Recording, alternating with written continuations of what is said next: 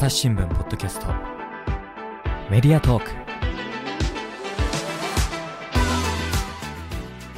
前回の続きからお送りします。これ、ログインできるモードもありますけど、ログインすると何が得なんですか、ね、ああ、えっと、まあ、記事のお気に入りとかできるっていうのと、あと、はい、が、まあ一番多くて、あとコメントができるとかっていうところを、あと作ったっていう感じですけど、うん、ここもちょっと、あの、機能増やしたいなっていうふうには思っておりますね。うん、これ、ムーブとバウンシー共通のログインアカウントになるんですか、ね、あ、そうですね。はい。で、なんか新しい、こう、ガジェットとか家電を使うこともあるんで、例えばそういうファンさだけに、あの、来てもらえるイベントみたいなとかもやりたいねとは言ってるんですけど。なるほどですね。はい。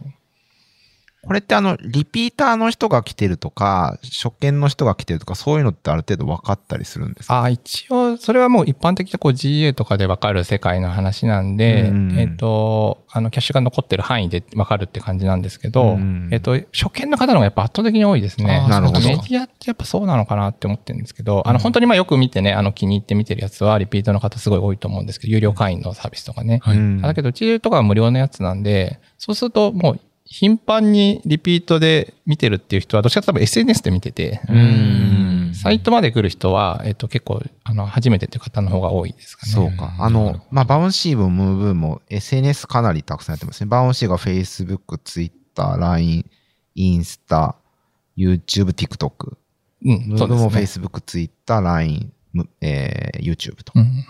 まあ、そこでそれぞれ見られてて、そ、もうそのサイトまで来ないけど、そっちで消費してるって方もかなり多いです、ね、あ、そうですね。まあ、それ多いでしょうね。うん、むしろなんかそっちの規模の方が大きかったりするんですかね。そっちの方が、あの、圧倒的に多くて、あの、バウンシーとかは特にそっちも重視してるんで、うん、あの、動画再生数を、サイトの再生数別にそこにあんまり KPI 置いてなくて、うん、全体のプラットフォームいろんなところにどれぐらい見られてるみたいな感じで、あの、KPI 置いてるんで、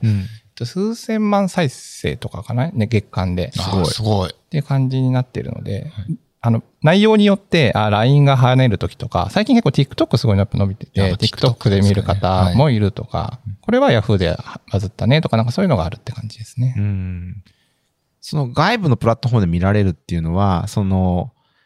まあ、事業的にそのマネタイズまでの距離感っていうのがそれぞれのなんかプラットフォームに応じてあったりすると思うんですけど、そこら辺はどう見てますか？どう評価しますか？そうですね。あ、いや、あの、おっしゃる通りで、えっと、プラットフォーム側で見られ再生されただけで、じゃあお金がそれが売り上げにつながるかっていうと、ほとんどつながんないやつのが多くて、多少ね、あの、もらえる広告費料が入るものもあったりするんですけど、それ自体だけでやっていこうって全然、あの、規模的にはもったいないんで、あんまりそこは重視してなくて、外部の方に出すものに関しては、えっと、まあ、見たことあるよとか、このサービス。あ、この動画の雰囲気ってなんか知ってんな、なんかバウンシーって見たな、みたいなのを広めるところ自体はやっぱ少しやりたいなと思ってて。なるほど。あの、すごい専門の、あの、コアなファンだけに絞った、あの、メディア業をやるっていうのも一つありだと思うんですけど、うん、僕らのってこう、割と知って、いろんな人に知ってもらいたいねっていうところがあったりする、ターゲットは広いやつなんで、そうすると、えっ、と、自分たちのサイトだけに、例えば来てくれた人を増やそうってやっても、限界あるなと思ってて、これだけ世の中にあらゆるサービスがある中で、絶対サイトに来るなんて、それ、そもそも考え方がずれてんじゃないかなと思っているので、そうすると、まあ一応ある程度動画を見てくれてるとこを増やそうみたいなのをやってるか、のが結構外部向けの話ですかね。なるほどですね。はい。認知はなるべく広く取っていって、で、まあ最終的ななんかコンバージョンに結びつくものが、まあそこからこう絞られてくるときに、最初のパイが大きい方がいいよねってことですかね。そうですね。はい。やっぱ、なんか、新しいお店とかで買うって時も、やっぱなんか見たことあるよっていう、あの、お店とかブランドの方が絶対人って買うっていうのがあって、そうすると、なんかどっかでこれそういえば見たな、みたいなところにつながるのは、やっぱ種をまく仕事っていうのも一つあるのかなっていう感じですね。うんなるほど。やっぱ人の認知を広げていくところに、この外部プラットフォームっていうのをもうフルに活用していくべき時代なんですね、今はね。うん、いや、これはもういろんな考え方があると思うんで。あ、そうですか。はい。うん、あの、それぞれだと思いますよ。あの、有料会員を伸ばしたいから別に外部のところにどんどんや、はいやっちゃうと相反するじゃんっていうやつとかも絶対あるので、はい、そこはあの、それぞれの事業モデルがやっぱすごい大事かなって思うので、はい。あの、一概には言えないなってすごい、はい、思います。それぞれのやつに合った特性をって思いますね。ああ、なるほど。朝ポキはどっちに向かっていくのがいいでしょうかそうですね。まあ、ポッドキャスト自体はただで全部聞きますからね。はい。うん。ただそっか、ツイッター上でね、音声がなかなか再生されないっていう問題がね、一つ音声メディアとしてね。うん。ね。まあやっぱメディアの特徴とかの兼ね合わせで、まあどこまで、えっと、外で出して、えー表現できるかってところもあると思いますし、はい。まあ逆になんかその、ね、その外部プラットフォームで全部見た気持ちにさせてしまうのもどうかっていうところはありますよね。確かに。真髄はその先にあるのに、はい。あの、そこでなんかこう満足されてしまうのもどうかっていう。うんそこをうまく、なんか、いあの、続きはこっちでみたいなことに持っていけるかっていうのが、こう、まあ事業の特性によっていろいろあるんだと思いますけどね。うんバンシーさんとかムーブさんも、まあ続きはこっちでみたいな。あ、そうですね。はい。まさにそんなはい作りになってますね。はい。なんか、あの、メディアの中でのコンテンツを見てもらうことでの、こう、あの続きはこちらって誘導するってことじゃないですか。うん。でそこって、あの、それやった後のゴールなんだのっていうと、コンテンツを見ただけっていうものであれば、そこまでこだわらなくていいかなっていうふうに思ってて、やっぱ世の中のこうお客さんに対してってやったら、やっぱり商品を買ってもらうとか、あの、やっぱお客、あの、有料顧客をつく増やすっていうのが一応マネタイズになってるんであれば、えっと、そこの人たちに一回買ってもらうっていうのと、リピートしてもらうっていうのがやっぱりものすごい大事なところで、うん。えっと、こお客さんのね、こう、あの、三角形みたいなこう図があったりするんですけど、それも結局リピートのお客さんが上の方のリピートがほとんどの事業の売り上げを上げているっていうサービスの方が、どのね、商材とかに関してもあって、はいはいそうすると、来てもらった時のマネタイズをまず作るっていうのが一つあるし、その人たちがリピートしてくれるための、えっと、サービスって何だろうっていうのを、あのにすごい時間かけた方がいいなと思うので、新規顧客の獲得にどうしてもね、広告とかメディアから来て、あの、来てもらうっていうのに、すごいみんな集中しちゃうんですけど、はい。それよりも、その価値感じてくれてるお客さんに何を僕ら提供できてんだっけっていうのと、一回買ったらさよならってやったら、せっかく来てくれたのにう、んそこってすごいもったいないなと思ってて、そっちの方になんか時間とかコストをかけた方がいいんじゃないかなって思ってますね。うんなるほど。そういう意味ではやっぱ、ムーブーのそのガジェット購入っていうのは、なんかその、毎月買え、買うものでもないものもあったりするし、まあその本人のその興味関心の特徴を、まあすると、まあこう一回買ってそれであの一元さんおしまいみたいになる可能性もあるところもあるじゃないですか。そこら辺はムーブさんとしてはこうどう繋いでいく、その人との関係繋いでいくかみたいなのは考えたりしてるんですかね。そうですね。あの、えっ、と、商品によって、あの、次に買う期間が、が、バラバラじゃないですか。あの、うん消費物だったらすぐ買うでしょうし、えっ、と、家電とかだったら買ったら5年買わないものもあるし、まあ1年後ぐらいに買えますって言ったものもあったりするので、うんえっ、と、そこは、あの、どっちかというと商品のラインナップを増やして、うんあ、ここでこれ買ったらよかったってことは、こっちの別の商品買っても、あの、いいのかな、みたいな作りをした方がいいかなと思っているので、うん5年後また来て買ってくださいって、そんなの絶対覚えてないだろう。はいはい 自分がどこで何買ったなんて、あの、ほとんど覚えてないじゃないですか。そうですよね。はい。まだ、某し、なんか商品のレビューサイトとかだと、まあなんか何かの商品買った時ここ参考になっただと、別のジャンルの商品もそこ見て参考にしようかなみたいに思うとか、そういう感じですかね。そうですね。はい。うんあの、買い替えとかね、のコンテンツとかが、あの、例えば載ってたりすると、うんじゃあ今、5年前に買ったこれって今こんなになってるけど、最近でこういう風ところが変わってて、あ、だったらこれぐらいがいいよねみたいなのが紹介されてたりすると、まっさらで紹介してるものよりは、あの、自分にすごい合ってるなっていうふうに思ったりするので、そういう、あの、作り方をするっていうのも一つありかなって感じですね。なるほど。じゃあまあ、とある記事見てみると、なんかそこの下に最後に出てくるおすすめとかが、そこのなんか次の動線につながるようなっていうのは意識されてるって感じですか？そうですね。あの、そこは、えっと、UX まで完璧にできてないなっていうのが全然あって、うんプロダクトとしてはまだ全然、えっと、途中だなって思いながら、うん思想的にはそういうのやりたいってすごい思,、ってるって感じですね。すねはい。うんなるほど。まあ、こんな風にそういうなんかサイトをこう作ったりとか、またね、拡散をしたりとかっていろんなこう仕事があると思うんですけども、でそれこそもう10月に代表取締役を就任なさって、もう今までの仕事とはまたもうちょっとまた違った感じになってきましたか？そうですね。うんえっと、メインの仕事はそんなに変わってなくて、えっと、やっぱり代表とか、こう、トップが何やらなきゃいけないかっていうと、その事業を成長させることをやらなきゃいけないと思っているので、そうすると成長が何だっていうと、やっぱまず一つ売上がすごい大きいところにあったりするので、売上とか利益をえー貢献できるところに時間を割こうって考えると、えっと、会社を作ったことで、えっと、売上上がる活動、例えば営業活動をするとか、えっと、いうところのはあんま変わってなくて、で、プラスバックオフィスとかが今までなかった、本社で借りていた、あの、機能を自分たちで立ち上げなきゃいけないんで、そこの部分がそのままこう、二人でオンされたみたいな感じになっていて、その部分が増えたんでちょっと大変なんですけど、あんまり考えないようにしてますね。それこそ経理だとか。そうですね。ホームだとか。経理、ホーム、総務、ローム。ローム。ですね。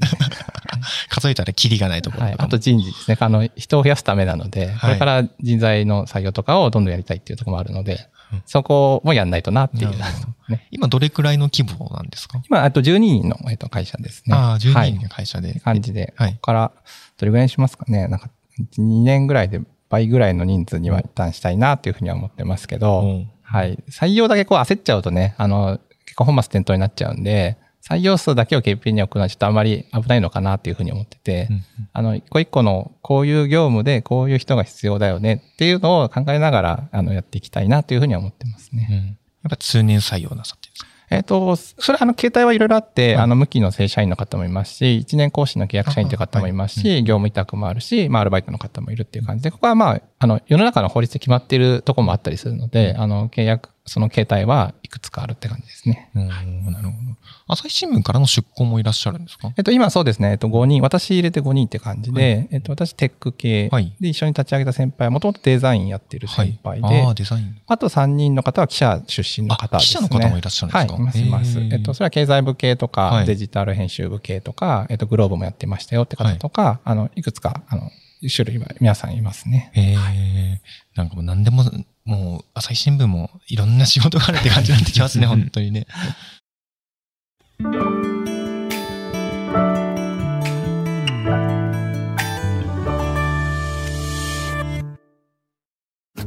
ながら聞きできるポッドキャストって私の生活スタイルにちょうどいい。朝日新聞のニュースレターに登録すると編集者が厳選したニュースがメールで届くよ。思いがけない話題にも出会えるよねちょっと新しいニュースの読み方。朝日新聞。記者出身の方とか、今、ブーブーで、その、なんか、どういうモチベーションで働かれてるんですかね？ああ、やっぱり、その今、まさにムーブとか、あの、バウンシーのコンテンツ作ったりとか、うん、えっ、ー、と、タイアップコンテンツ作るケースもあったりもしてるんですけど、うん、あの、ムーブとかやってる方で言うと、えっ、ー、と、大きい組織の中で、あの、自分の、例えば企画を、あの、デジ編の中でやろうみたいなことって今までできたと思うんですけど、うん、事業全体の、じゃあコンテンツをどうやって作っていこうとか、その全体の数字の責任とかを追いながら、こういうことやっていこう。で、体制を業務委託の方とかも増やしたりとかしてやろうっていうのは、えっと、本社の中でやると、どっちかというと自分が子として、あの、少し後輩とかいるかもしれないですけど、扱う人数と、の裁量のところは結構大きいかなって思ってるので、そこがまあ一つ面白いのかなっていう感じはしますね。うそうですね。なんかだいぶ経営に近い立場でいろんな物事を考えるその訓練ができたり、まあ実際には本当にそれがあのリアルな仕事になってると。あ、そうですね。はい。少人数なんで、えっと、あの、社員の方全体的に少人数なんで、えっと、大きい会社だと社員が多いんで、こういうことやった方がいいじゃないですかって、例えば上司に言うとか経営にこういうことやった方がいいじゃないですかって意見言うのは、あの、簡単というかできるんですけど、じゃあそれを自分がやってみてくださいって話になると、やっぱりだいぶ変わってくるなと思ってて、そこをやるのが本来やるべきじゃないかなと、社員の方だったら、って思ってるんで、そこはなんか面白がってくれてるのかなって気はしますね。なるほど。いや自分が仮に出向した時にそこまでできるかって言われると結構、また新しいこと勉強しないといけないなって結構チャレンジングですね。いや、そうですね。うん、でも、犬間さんもし来られたら、はい、まあ一つずつなんですよね。はい、僕もやっぱ、あの、もともとテックスタートなんで、はい、ムーブ立ち上げも、あの、これ間違ってると思うんですけど、いきなりプログラム書いて、今のサイトを書いたんですよ。あ、そうなんですか？いきなりサイト作ってプログラム書いて。プロダクトアウトですよ。何何のニーズがとか考えないでまず作っちゃって、それ自分が作れるからって言って、うんあの、作れる領域を一個増やして、で、その後にじゃあ編集コンテンツやろうって、編集やろうって言って、そう取材やったことないから、記者の、あの、はい、先輩の方とかに、すいません、取材ってどうやってやるんですかとかって聞いて、はい。はい、で、企業さん側がすると、朝日新聞が取材に来ますって言われて、うん、え、これ僕中途半端な取材絶対ダメだなと思って、もうドキドキだけど、はい、あの、慣れてるかのように、こう動画の取材しますんでっていうのをやって、で、今度広告セールスやってっていうのを、あの、全部やっぱ一個ずつ広がっていく感じなんで、はい、絶対人がこうスキルアップしていくのって、あの、すごい一気に増えるんじゃなくて、一個一個はやっぱ順番に増えていくんですけど、領域増やすと、あ、これやったじゃんっつって、やっぱり次のステップが作りやすくなっていくので、はい、あの、いきなりゴールの、こう、何年かやった後の人だけ見ると、どっから自分ってここになるんだろうって、すごいなんか、イメージがつかないんですけど、やっぱり一個一個の、えっと、今回のことの目標に関して、このスキルアップだけこうつけてやろうみたいな感じでやっていくと、なんか気づくと、あれ？なんか結構できるようになってるなっていう風にうんうんうん。多分なるんじゃないかなと。はい。ので、はい。お待ちしてます。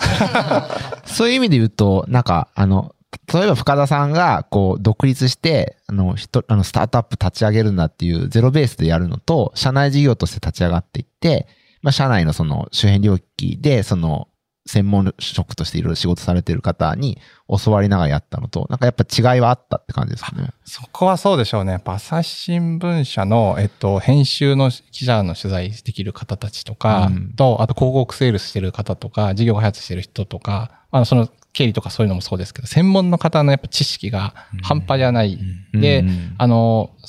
多分ふ、独立して知り合った方だけだと、多分そんなにすごい方と一気に出会うこと多分できないと思うので、うんあの、一流のこう企業さんとか、ちゃんと読者さんのために活動している方たち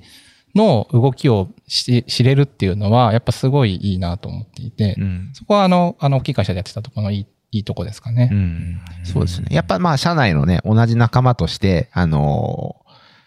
その伝えられることは全部伝えようっていう立場でみんないろいろ接してくれますもんね。なんかそこがそうですね。うん意外と、僕、なんか結構、もっとみんな冷たいと思うんですよ。えあの、普通に考えて、自分の仕事じゃない時間にいろいろ聞かれて、なん、なんでみたいな、そんなギブアンテイクのギブバックしてくれみたいな、はい テイクバックしようとくる人って、なんかめんどくさいなって結構思っちゃうんですけど、うん結構、あの、こういうことを僕提供できるんで、みたいなのも少し匂わせながら交渉してたりしてたら、結構皆さん手、いろいろ教えてくれて、うんうんあ、なんか、本当会社の人優しいなっていう。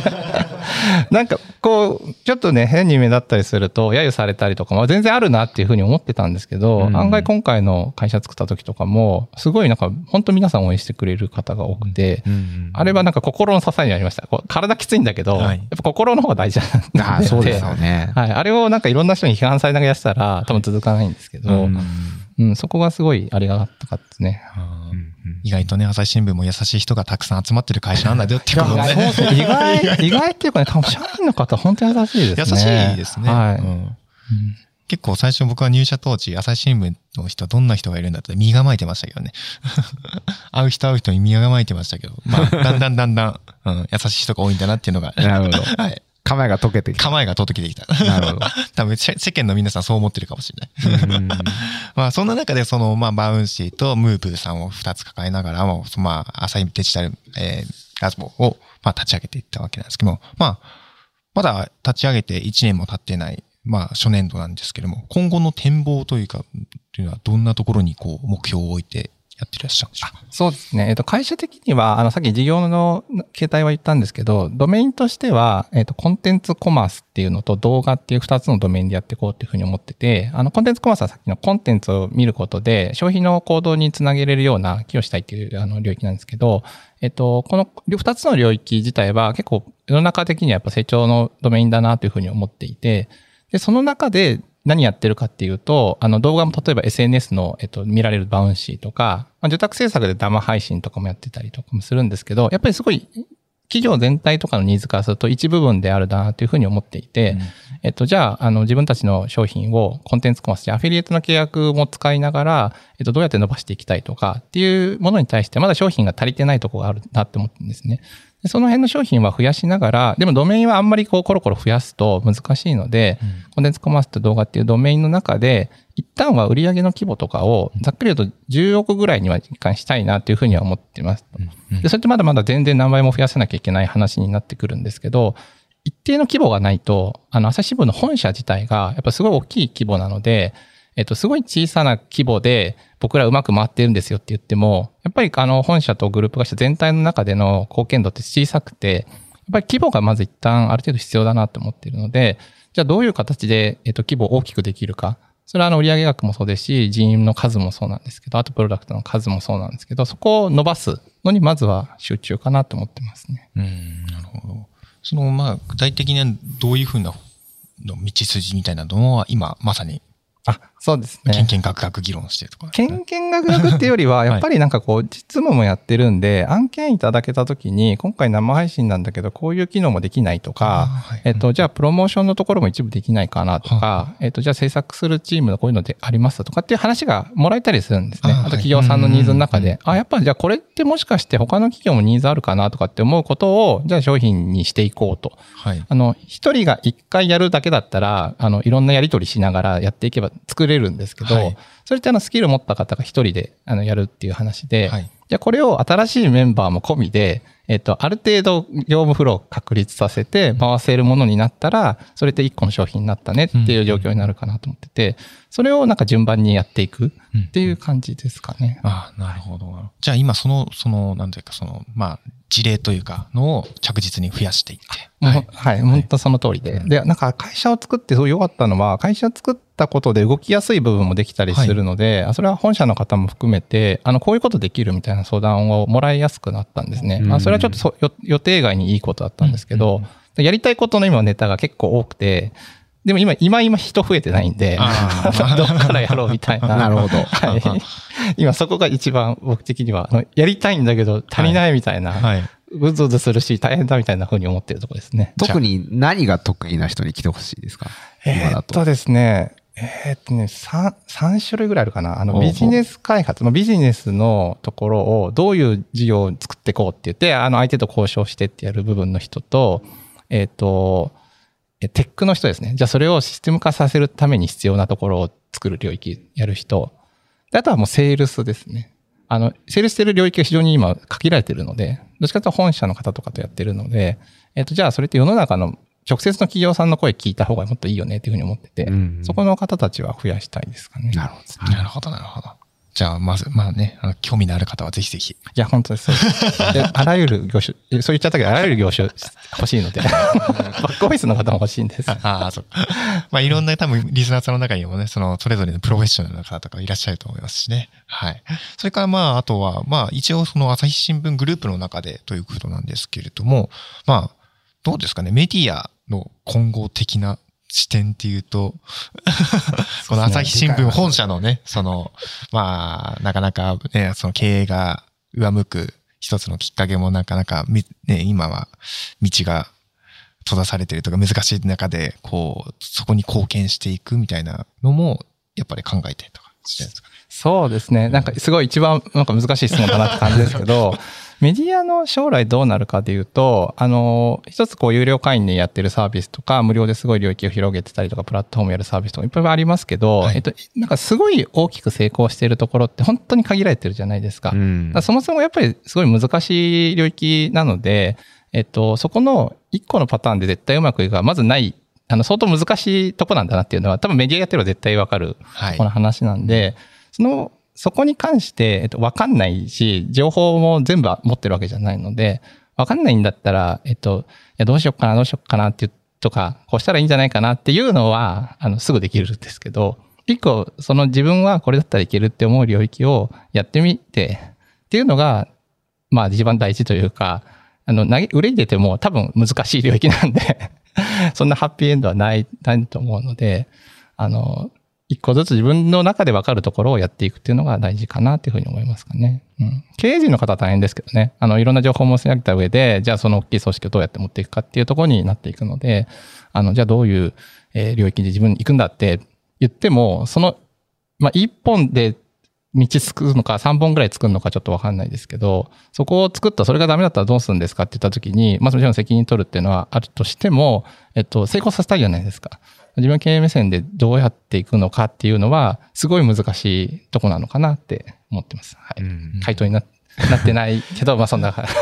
まあだから答えはないけど、小さな実験をみんな繰り返していくべきだみたいなことですかね。それがそうですね。あの、一般の従業員というかメンバー、僕とかもそうですけど、出向のもとだったらやっていく方法かなと思ってて、うんまあ、で、一個、あの、アイディア的にあるのは、僕が実際自分でもやってるのが、動画とかコンテンツコマース領域の中で、えっ、と、一つの独立した会社を作って、そこで成長スピードを高めてやってみると。でそれが一個ありだなって思ったら、その後それを本社が、えっと、どう、もっと投資してそこ伸ばそうってやるのか、他とくっついてやるとか、本社に例えば取り込んでそれをもっと大きい料金にしようっていうやり方もあるし、うん。このやり方をいくつか多分並行で走らせた方が絶対いいと思っていて、今回僕の、あの、作るにあたっていろんな組織の方も動いてくれたんで、あの、知見は少し溜まったので、うん。じゃあこの領域、例えばシニアの領域で何かしましょうとか、EC の領域でこういうことやりましょうとか、えっと、単純な1個のメディア業だけで、今の規模を維持できないのは多分みんな分かっていることなんで、うんじゃあその中で、えっと、どういうサービスを、とか相手のターゲットに合わせたものを作っていくか、で、それを並行して走らせていくかっていうのをやった方がいいかなって思ってますね。そうですよね。だから事業からその会社立ち上げてスケールしていくまでの型みたいなものは、その深田さんがある程度こう、あの、あの、知見が、あの、共有しやすい形で今作ってくれてるので、一方でその、深田さんがその、死んでも、死にそうになっても楽しめるものっていうのを追求して今やってるんだとすれば、それは個々人においていろいろ違う興味関心があるわけじゃないですか。だから、あの、遠用できる方と個々人の興味とで新しいものを作っていくっていうことがいいのかもしれないですね。いや、それは本当その通りで、経営の中でこういう領域が例えば伸びてるから、こういうのやるべきだってジャッジするのって一つもあると思うんですけど、えっと、やるの結局人なんで、そのとても強く引っ張るよっていう、まあリーダーは自分自身もそうだから、リーダーはとても大事だと思っているし、そこのリーダーの周りに一緒にあの引っ張ってくれるメンバーを作れる人。で、それはやっぱり自分たちの内側から出てくる話なので、うんこういうのをやるべきだからやってくださいって言われたやつって、やっぱ受託の仕事になっちゃうんですね、細かく言うと。で僕はその新規事業のやつとかも、えっと、自分からやっぱやりたいっていう話がすごい多いから、分社化したいもそうだし、事業上場したいもそうなんですけど、やってくれって頼まれても、やってくれって頼まれると、どっかでやる気なかった時に頼まれたからやってんじゃん、俺ってなっちゃうんですよ。そうですね。言い訳もできちゃうから、うん。全部自分がやりたいんですっていう気持ちにいつもやるようにしてるので、うんそれはやっぱり、あの、任命された方だとしても、いや、これ本当に俺やりたいなって思って、もうチャレンジすると。で、あの、クビになったりもしないし、その辺はやっぱ大企業全然リスクないので、うん。あの、待ってるだけが一番やっぱリスクだなって思うので、なんかやった方がいいなって思ってて、そういうのやりたい方をすごい増やしたいなと思ってるんで、うん後輩の事業やってる子とかにも、なるべくアドバイスしたり、応援したり、こういうことをうちらできるよっていうのは言ってあげるんですけど、それがすごい増えていくと、やっぱ伸びている会社、それがさっきの栽培潤さんとか、リクルートさんみたいな感じの、えっと、メガベンチャーみたいな感じの、どんどん事業を作って伸ばしてた。その中にあまたの失敗もあるでしょうけど、伸ばすためにはやっぱそういうことやるしかないなって思ってるんで、うんうんそういうなんか会社とか組織になってったら、すごい面白いんじゃないかなって思います。なるほどじゃあまたその深田さんがこう、新規事業の立ち上げの時にやったようなそのトライアンドエラーをまた今後もうちの会社の中で続けていくべき。そうですね。そこはもううん当たり前のように多分ずっとやるっていうのが、あの、大事なんじゃないかなと思いますね。うんそして、それからた飛び立っていった深田さんはまたじ今は自分のその会社でまたトライアンドエラーを繰り返して、そうですね。はい、グループ企業として。はい。そうですね。はいはい。なるほど。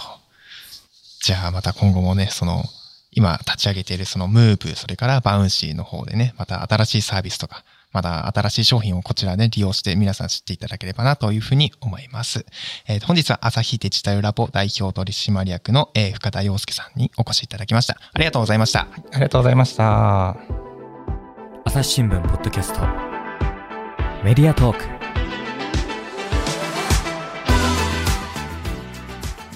深田さん、最後に、えっと告知というか何かお伝えしたいことございますでしょうか？はい。コーナーありがとうございます。はいじゃあ、あの、トークでも喋ってましたけど、やっぱ採用のところを増やしたいなっていうふうに思っているので、えっと、今回ここのポッドキャストの概要欄にも、あの、えっと、弊社のページを載せてもらえるってことなんで、そちらにあの問い合わせ先載せておきますので、さっき言った、えっと、領域、あの、プロダクトを作る人と、テックの人、セールスの人、であと編集作る方もやっぱすごい必要なので、あの、いろんな領域で、あ、この会社ちょっと面白いかもって思った方は、ぜひご連絡いただけると幸いです。はい。ぜひ、あのね、朝日デジタルラボに、あの、力を添えていただける人がいましたら、えっ、と、概要欄の方からご連絡してみてください。本日は深田さん、ありがとうございました。ありがとうございました。リスナーの皆様、最後までお聞きいただきありがとうございました。今後も番組を存続させていくために、えーお力添えをいただけると幸いです。お手持ちのアプリからフォローやレビューをお願いいたします。それからツイッターの方ではコミュニティもやっておりますので、お気軽にご参加ください。朝日新聞ポッドキャスト、飯沼正人がお送りいたしました。それではまたお聴きください。